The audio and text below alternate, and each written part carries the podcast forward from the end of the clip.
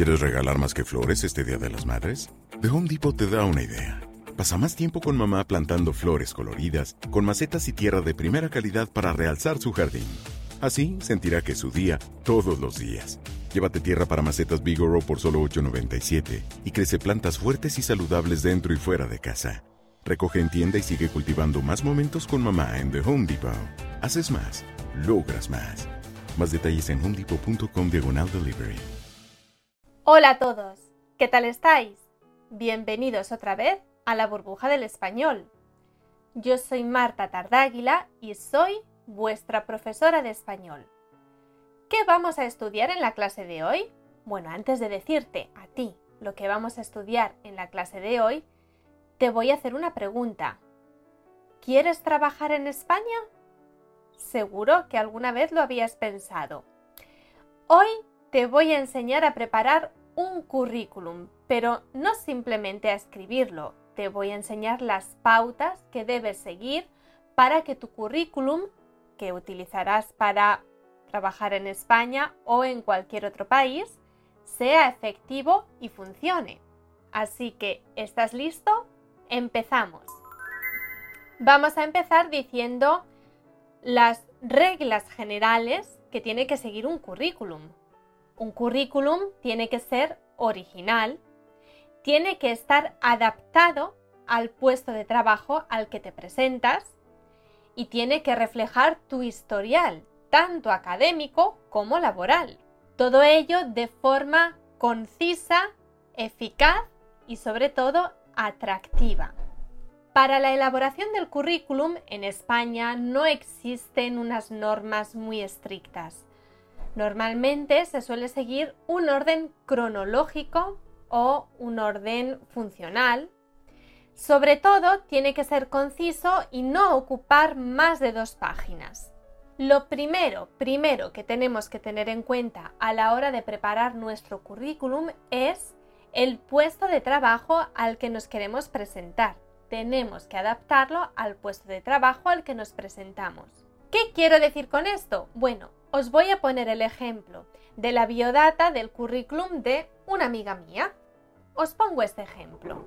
Se llama Paula y en su currículum ella escribe, yo soy Paula y soy española. Al mismo tiempo que estaba estudiando magisterio en educación primaria en la universidad, estaba trabajando como camarera. Asimismo, durante los veranos también trabajaba en una fábrica de conservas. Tras mis estudios, tomé la decisión de irme a Estados Unidos y a mi regreso a España conseguí un trabajo como administrativa y profesora en la escuela de adultos. Bueno, Paula quiere encontrar trabajo, pero su trayectoria laboral es bastante variada. ¿Qué tiene que hacer Paula? Bueno, en este ejemplo que hemos leído, Paula habla de todos sus trabajos, pero si lo que ella quiere es un trabajo como profesora, no todas estas experiencias son interesantes para la persona que quiere contratarla. Te voy a poner ahora dos ejemplos de dos diferentes currículum de Paula.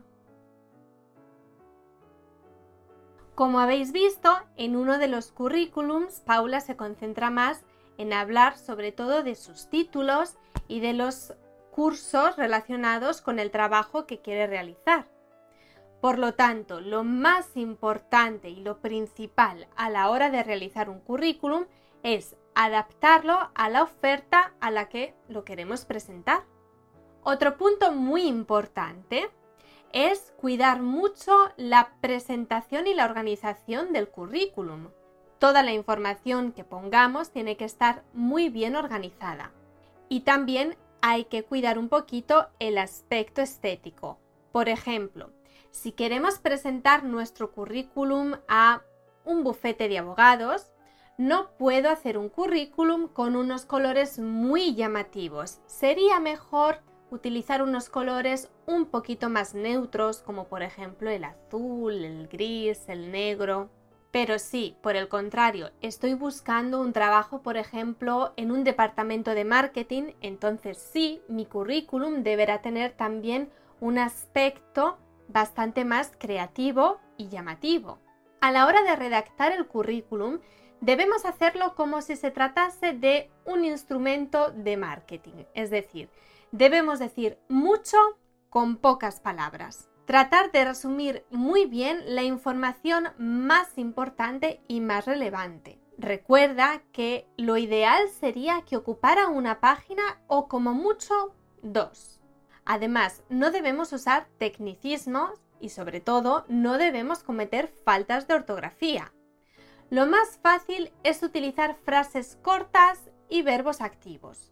¿Qué debemos tener en cuenta sobre el contenido que tenemos que reflejar? El punto más importante que debemos reflejar en nuestro currículum es mostrar los resultados obtenidos en los anteriores trabajos. Y lo que nunca, nunca debemos hacer es tratar temas económicos o dejar expresado el motivo del cambio de trabajo. Ahora vamos a hablar de la estructura. La estructura de un buen currículum debería ser la siguiente. Por cierto, antes de continuar, para que no se me olvide, te quería recordar que en la burbuja del español también te puedes inscribir a clases individuales o grupales. Para ello te dejo en la descripción el link con toda la información. Ahora volvemos a lo que estábamos diciendo. La estructura de un currículum es la siguiente.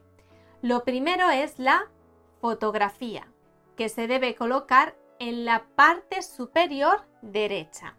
A continuación, tenemos que incluir nuestros datos personales, la identificación, datos personales y de contacto como nombre y apellidos, fecha de nacimiento, lugar de nacimiento, teléfono de contacto, correo electrónico, otros datos personales como por ejemplo religión o profesión de los padres o estado civil, no son importantes y los debemos omitir. Siguiente punto importante es la formación académica y profesional, es decir, aquellos estudios que tienen como finalidad principal capacitar a la persona para desempeñar un trabajo. Puede ser, por ejemplo, un grado en educación primaria, Siguiente punto, formación profesional continua. Es decir, la formación no reglada destinada a las personas que ya se encuentran dentro del mundo laboral, como puede ser cursos de diferentes cosas, como un curso de manipulador de alimentos. Siguiente punto importantísimo es la experiencia laboral. Para decir para escribir nuestra experiencia laboral empezamos siempre a partir de la más reciente y se van escribiendo todas nuestras experiencias diciendo brevemente lo que hemos hecho y lo que hemos desempeñado. Por último, es muy importante indicar el conocimiento de lenguas extranjeras y, si existen, sus certificados. Una recomendación interesante. Si durante nuestra trayectoria laboral ha habido un grande periodo en blanco, es conveniente indicar el motivo del mismo. Si por ejemplo hay un periodo del 2015 al 2018, por ejemplo, es un grande periodo sin trabajar, podemos indicar el motivo del mismo. Ahora te voy a dejar también unos enlaces de interés que son muy útiles a la hora de preparar un currículum. Te los voy a escribir aquí pero también te los pongo en la descripción del vídeo. Por ejemplo, Europass ofrece información de interés a la hora de escribir un currículum vitae para trabajar en la Unión Europea. Si lo que necesitas es información para realizar un currículum destinado a un trabajo en España, puedes acceder a la página web del Servicio Público de Empleo Estatal. Y si lo que quieres es hacer un buen diseño creativo de tu currículum, yo te recomiendo la página web Canva, donde hay muchísimas plantillas muy interesantes y además también las puedes personalizar. Aquí te voy a poner algunos pantallazos para que veas a lo que me refiero.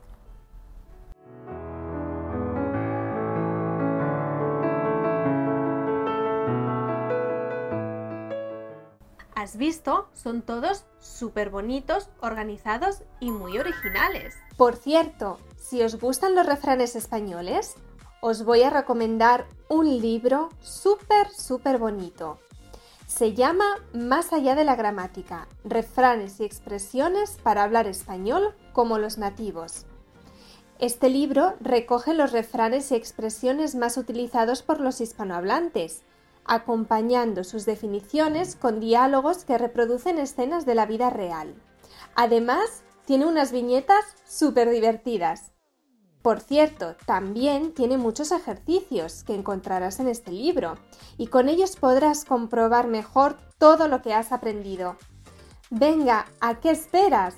El enlace para comprar el libro lo encontráis aquí abajo. Vale, nos vemos en la siguiente clase de la burbuja del español, pero no olvides pasar por nuestra página web y ver todos nuestros vídeos de YouTube. Por cierto, te recuerdo que si te interesa apuntarte a clases individuales o en grupo, lo puedes hacer a través del enlace que te dejo en la descripción. Y recuerda también que en la burbuja del español podemos ayudarte con tu examen del CIEL, si lo que estás pensando es obtener la certificación CIEL desde tu propia casa, nosotros te podemos ayudar. Toda la información y todo lo que necesites te lo dejo en la descripción de este vídeo. Nos vemos en la próxima clase de la burbuja del español. ¡Hasta pronto!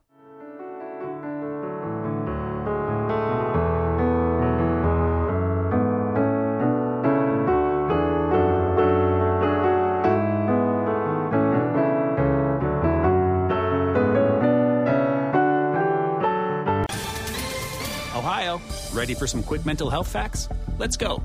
Nearly 2 million Ohioans live with a mental health condition. In the U.S., more than 50% of people will be diagnosed with a mental illness in their lifetime. Depression is a leading cause of disability worldwide. So, why are some of us still stigmatizing people living with a mental health condition when we know all of this? Let's listen to the facts and beat the stigma. Ohio, challenge what you know about mental health at beatthestigma.org.